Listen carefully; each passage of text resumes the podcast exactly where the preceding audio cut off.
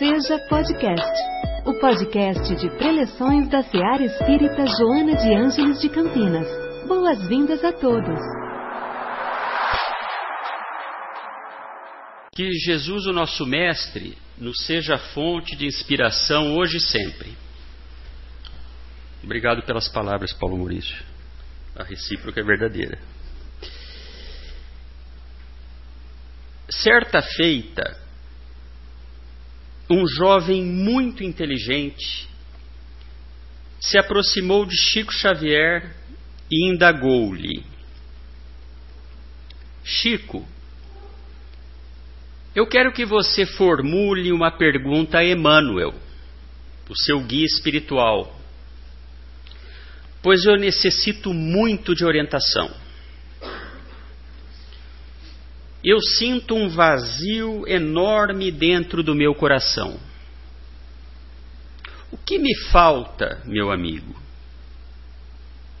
E ele continuou: Eu tenho uma profissão que me garante altos rendimentos, uma casa muito confortável, uma família ajustada, o trabalho na doutrina espírita mas sinto que falta, que ainda falta alguma coisa. O que me falta, Chico? O médium, olhando profundamente, ouviu a voz de Emmanuel, que lhe respondeu: Fala a ele, Chico, que o que lhe falta é a alegria dos outros ele vive sufocado com muitas coisas materiais. É necessário repartir, distribuir para o próximo. A alegria de repartir com os outros tem um poder superior que proporciona a alegria de volta àquele que a distribui. É isto que está lhe faltando, meu filho, a alegria dos outros.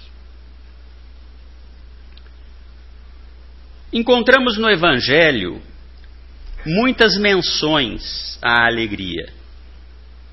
Entre elas, a carta do apóstolo Paulo, em Tessalonicenses, capítulo 5, versículos de 16 a 18 em que ele fala: alegrem-se sempre, orem continuamente, deem graças em todas as circunstâncias, pois esta é a vontade de Deus para vocês em Cristo Jesus. Esta carta teria sido a primeira de Paulo e foi dirigida aos cristãos da cidade de Tessalônica, na época pertencente à província da Macedônia, no Império Romano. Cabe lembrar que na Bíblia temos 14 cartas atribuídas a Paulo. De fato, só sete foram com certeza escritas por ele são as seguintes: Romanos, 1 e 2 Coríntios, Gálatas, Filipenses, 1 aos Tessalonicenses e Filemão. No livro Paulo e Estevão, o benfeitor Emmanuel, por intermédio da psicografia de Francisco Cândido Xavier, traz os bastidores da redação das cartas de Paulo, e apresenta o apóstolo em momento crítico, sob tormentas de preocupações. Ainda assim, inquirido pelos companheiros de Tessalônica, que difundiam as ideias da boa nova de Jesus naquela cidade, Paulo encontra recurso em si mesmo para convidar a comunidade cristã nascente a enfrentar as dificuldades com alegria. O apóstolo nos recomenda alegria sempre, não às vezes, nem apenas quando estivermos satisfeitos com nossa condição material, ou quando estivermos com saúde perfeita, ou mesmo quando todos os familiares estiverem encaminhados moralmente. Mas sempre. Nós, seres encarnados, somos tão sensíveis que por vezes basta acordar uma manhã com músculos doloridos para que esqueçamos da alegria pelo dia inteiro. Vivemos em meio a preocupações e deixamos o que é simples passar despercebido. O céu azul, o canto dos pássaros, os raios de sol refletidos na janela, formando arco-íris coloridos, o sorriso de uma criança.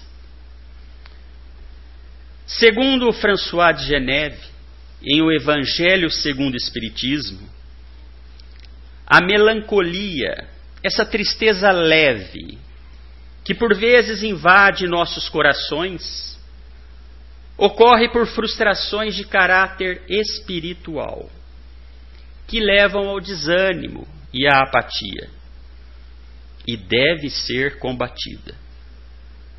Em momentos de dor e incerteza, o sofrimento e a revolta não são as respostas mais adequadas. Curioso que encontramos na pergunta 921 do Livro dos Espíritos, em que Kardec questiona a espiritualidade com a seguinte indagação: Concebe-se que o homem será feliz na terra, quando a humanidade estiver transformada. Mas enquanto isso não se verifica, poderá conseguir uma felicidade relativa? No que a espiritualidade responde: o homem é quase sempre o obreiro da sua própria infelicidade praticando a lei de Deus, ele se poupa dos males e chega a uma felicidade tão grande quanto comporta sua existência grosseira.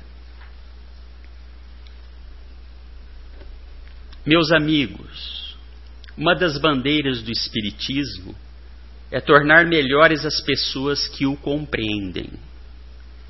Para compreendê-lo, entretanto, é indispensável ler e estudar suas obras fundamentais, organizadas e redigidas pelo expoente Allan Kardec. Quem se torna melhor, sendo paciente, mais tolerante, mais compreensivo, mais bem-humorado, mais agradável, mais simpático, mais bondoso, certamente optará pelo bem sempre, em qualquer circunstância, em qualquer situação. Assim como optará por se tornar útil, cada vez mais útil, onde quer que se encontre. Enfim, quem escolhe e efetivamente pratica o bem, só pode ser feliz, cada vez mais feliz desde agora. Portanto, cultivemos, pois, as sementes de alegria que Deus depositou em todos nós.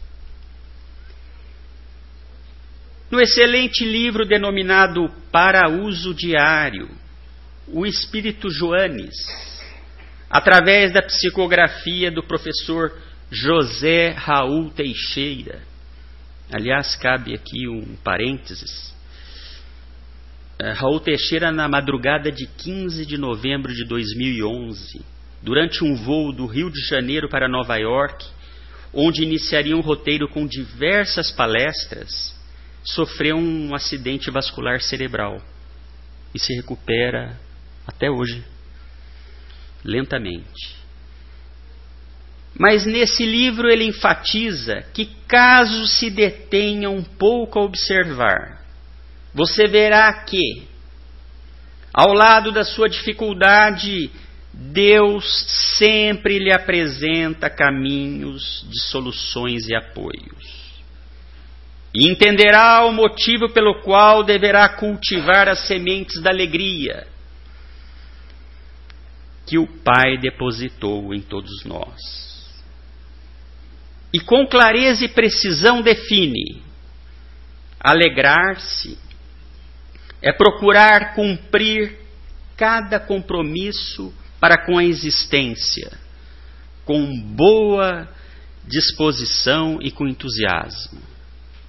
Seja na família ou nos círculos das amizades, seja na área profissional ou com você mesmo, empenhe-se no desenvolvimento da alegria, superando com afinco todas as lutas, todas as dificuldades com que se depare na caminhada terrena.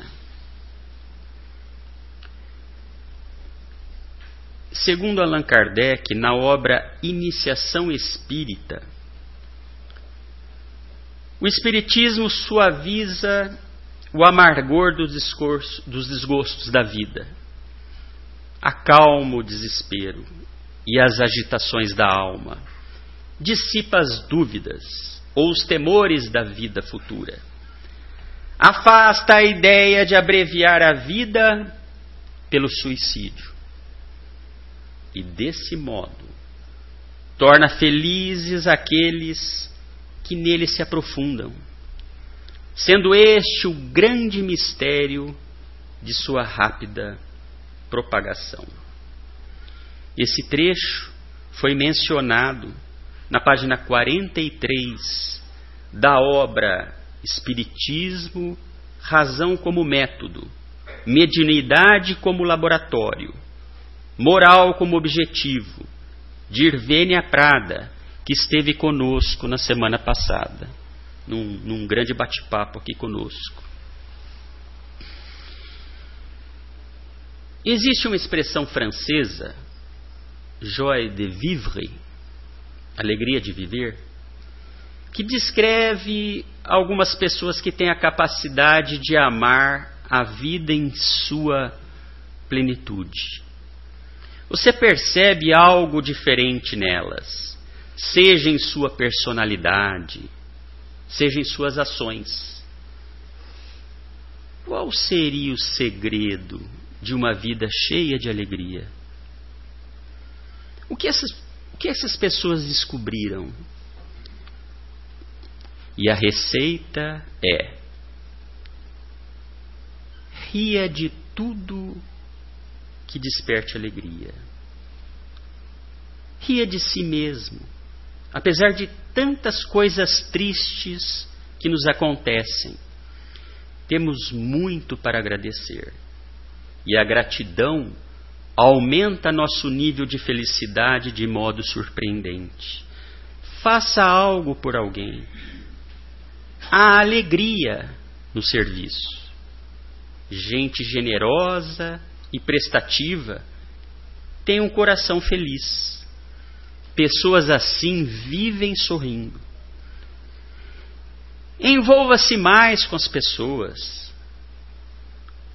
Há alegria na amizade. Cerque-se de gente otimista que o puxe para cima. Ao se deparar com alguém triste, leve amor e alegria ao coração dessa pessoa. Sorria para as pessoas e elas vão sorrir para você. Para cultivar a alegria, procure ter em suas atividades, e aqui o grifo, equilíbrio. Não é mesmo, Paulo Maurício? Você sempre fala do equilíbrio, que é a chave do universo. E tire tempo diário e semanal para um descanso de qualidade. Mente cansada e corpo tenso roubam o sorriso de nossa face. Se seu desejo é maximizar sua alegria, então durma melhor. O sono é uma das coisas mais importantes que podemos fazer para aumentar nossa capacidade de sermos felizes. Sinta o céu invadindo seu mundo todas as manhãs. Alegria é uma dádiva. Peça a Deus que lhe dê alegria. Alegria é um fruto do Espírito. Deus ama você. Diga-lhe então, Senhor, dá-me alegria de viver. Entregue-lhe cada preocupação. Não guarde nenhuma ansiedade para o dia seguinte. Cante mais, ame mais, sorria mais e seja feliz. Que a paz de Deus, que excede todo entendimento, guarde os nossos corações, os nossos pensamentos em Cristo Jesus. Uma boa noite a todos. Em nossa célula de amor, sua presença é sempre bem-vinda. Acompanhe também nossas atividades nas redes sociais. Acesse arroba seja CPS. Afinal, sua participação faz a SEAR acontecer.